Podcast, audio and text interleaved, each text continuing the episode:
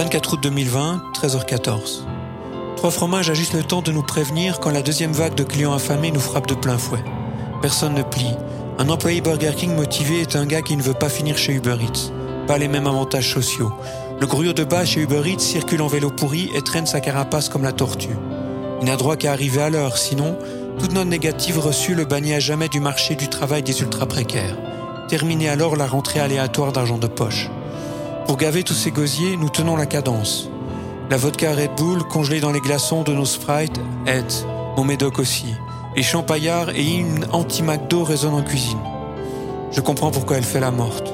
J'avais promis qu'on ferait des concerts, verdict pour le premier dans notre ville, une année à tourner en rond à essayer de comprendre ce qui se passait. Et quand on a commencé à sentir le gaz moutarde, on s'est battu pire que des chiens enragés pour éviter le dernier sacrement. Morné, la seule ambition à avoir, le traitement de faveur que la vie nous a refusé.